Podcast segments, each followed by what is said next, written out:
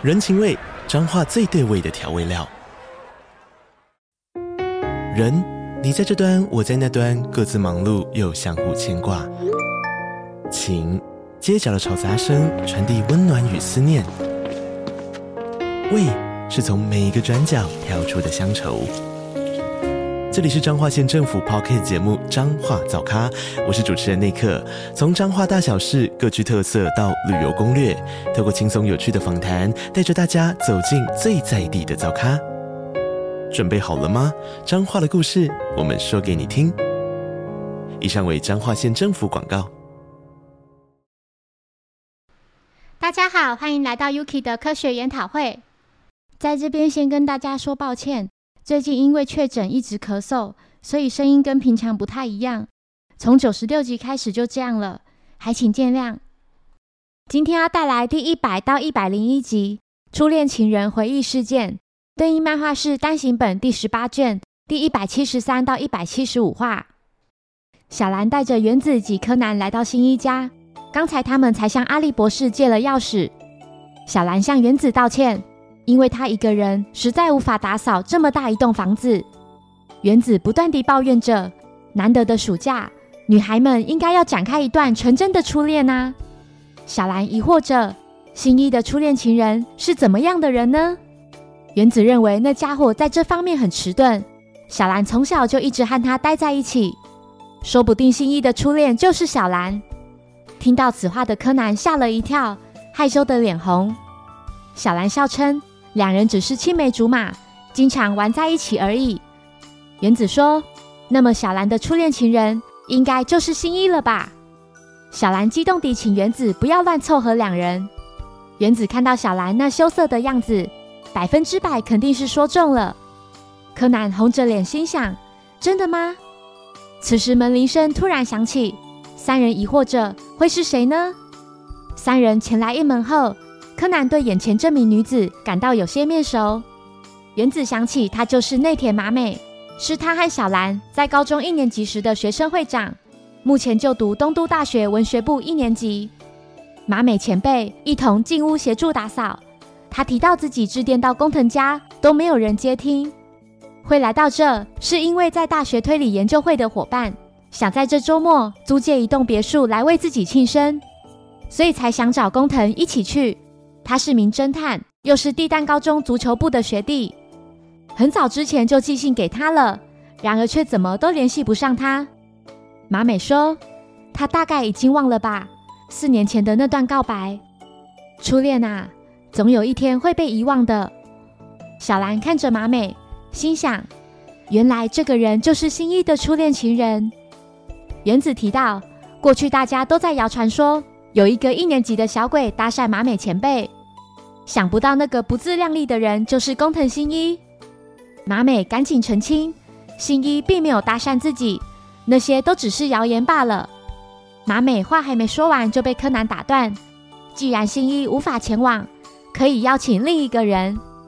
时间很快来到周末，大家在别墅相谈甚欢，尤其是小五郎，他赞叹着在场的所有人都是高材生，且个个都是俊男美女呢。推理研究会的成员包含四年级的泽井学，他是研究会的部长；副部长是早坂智子，然后是二年级的宫崎千夏与野口之久，最后是三年级的森本喜宣。大家正坐在餐桌前，泽井提到：“怎么还没有看到马美做的柠檬派呢？”原子表示：“马美与小兰正在准备中。”不久后，马美带着小兰将柠檬派端上桌。这是小兰第一次做柠檬派，虽然看上去不太美观，但是味道并不差。柯南赞不绝口，这柠檬派真是美味。时间很快来到午夜十二点，别墅收到了一张文学部教授高村雅夫寄来的传真。千夏正准备将传真拿给马美，原子却提醒他，马美已经躺在沙发上睡着了。早坂问说：“那块生日蛋糕该怎么办呢？”千夏表示已经约好要去车站前的卡拉 OK 厅了。泽井提议明天再吃生日蛋糕，先出发前往卡拉 OK 厅。一段时间后，在一片欢乐的气氛中，原子注意到小兰有些郁郁寡欢。原子上前关心，认为小兰一定是在想马美前辈的事。他才貌兼备，文武双全，懂得为他人着想，人缘又好，不论什么事都是名列前茅。也难怪新一会喜欢他。马美以前还是足球部的经理呢。原子安慰小兰，请她不要太在意。小兰说：“原子，你知道吗？新一最喜欢吃的就是柠檬派。我是今天听到前辈这么说，才知道这件事。我根本就没有胜算。前辈对新一的了解远比我还要多很多。”两人的对话都被坐在一旁的柯南听到了。凌晨三点，大家准备回别墅休息。突然，泽井望向远处的别墅，发现别墅竟然烧起来了。众人惊觉大事不妙，马美还睡在沙发上。回到别墅后，大家并没有在屋外看到马美的身影。难道她还在别墅里面吗？签下提议，可以试着打电话到客厅里叫醒马美。泽井看到火势这么大，断定已经来不及了。小兰戴上安全帽，与柯南两人冲入火海中。小兰用空手道将门踢开，看见马美倒在地上一动也不动。一段时间后，小兰躺在别墅附近医院的病床上，她缓缓地睁开眼，看到原子就在自己身边。小兰醒来后，激动地询问前辈现在的情况如何。原子回应说：“马美就躺在隔壁床上，她有轻微的一氧化碳中毒。”不过，并不危及生命。小兰的精神有些恍惚，她只记得当时自己一心想冲进去抢救前辈。在发现他之后，泽井就带着两人安全逃生。后面发生的事就想不起来了。原子觉得小兰好厉害，竟然知道要戴安全帽进去，就连消防人员都这么说呢。虽然不赞成这样贸然闯进火场，不过戴安全帽是正确的做法。小兰表示，这是柯南要自己戴的。他说，戴上安全帽可以保护头发跟脸部不被火烧伤。原子觉得柯南真是个不可思议的孩子。小兰露出笑容，觉得原子说的对。火势扑灭后，消防人员提到，起火时间是凌晨两点五十分左右。起火原因恐怕是蛋糕上没有熄灭的蜡烛所引起的。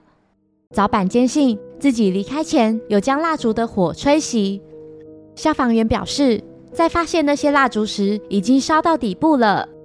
小五郎认为，如果没有忘记吹熄蜡烛的话，那就只有一个可能，就是待在客厅里的马美又把蜡烛的火点燃了。原子对小兰说：“马美在被送到医院时还说了梦话，嘴里不停地说抱歉，工藤。”小兰及原子准备到楼下的贩卖机买些喝的。两人离开病房后，马美睁开了眼睛。柯南疑惑着：若这场火灾是意外，那么原本躺在沙发上的马美怎么会倒在地上呢？而且在火灾发生后，家具的摆设似乎不太对劲，感觉有被人搬动过的样子。从卡拉 OK 厅开车回别墅需要五分钟的车程。即使是跑步，也要花上至少十五分钟。一名消防员向柯南提到，在火灾现场有找到一张被烧毁的传真纸。柯南注意到这张传真纸很奇怪，两张碎纸相接在一起根本不合，也就是说，这是两张不同内容的纸。柯南听到消防员正讨论着引发火势的原因，那块蛋糕竟然被人放在椅子上。椅子被放在一旁的那个小型的五斗柜上。小兰与原子在回病房的期间，原子提到马美原本是网球部的，还拿过冠军，但不知为何在升上三年级后就换到足球部担任经理了。两人回到病房后，发现马美并没有在病床上。柯南前来询问卡拉 OK 厅隔壁商店的老板，在凌晨三点左右前来的客人有谁呢？老板描述了客人的外貌特征后，柯南知道其中包含泽井、早坂以及野口三人。他询问老板，其中一人是不是做了某件事。老板回复，正如柯南所说。他还曾提醒那个人纸张放反了，结果他并没有理会，且纸上还沾有黏黏的东西。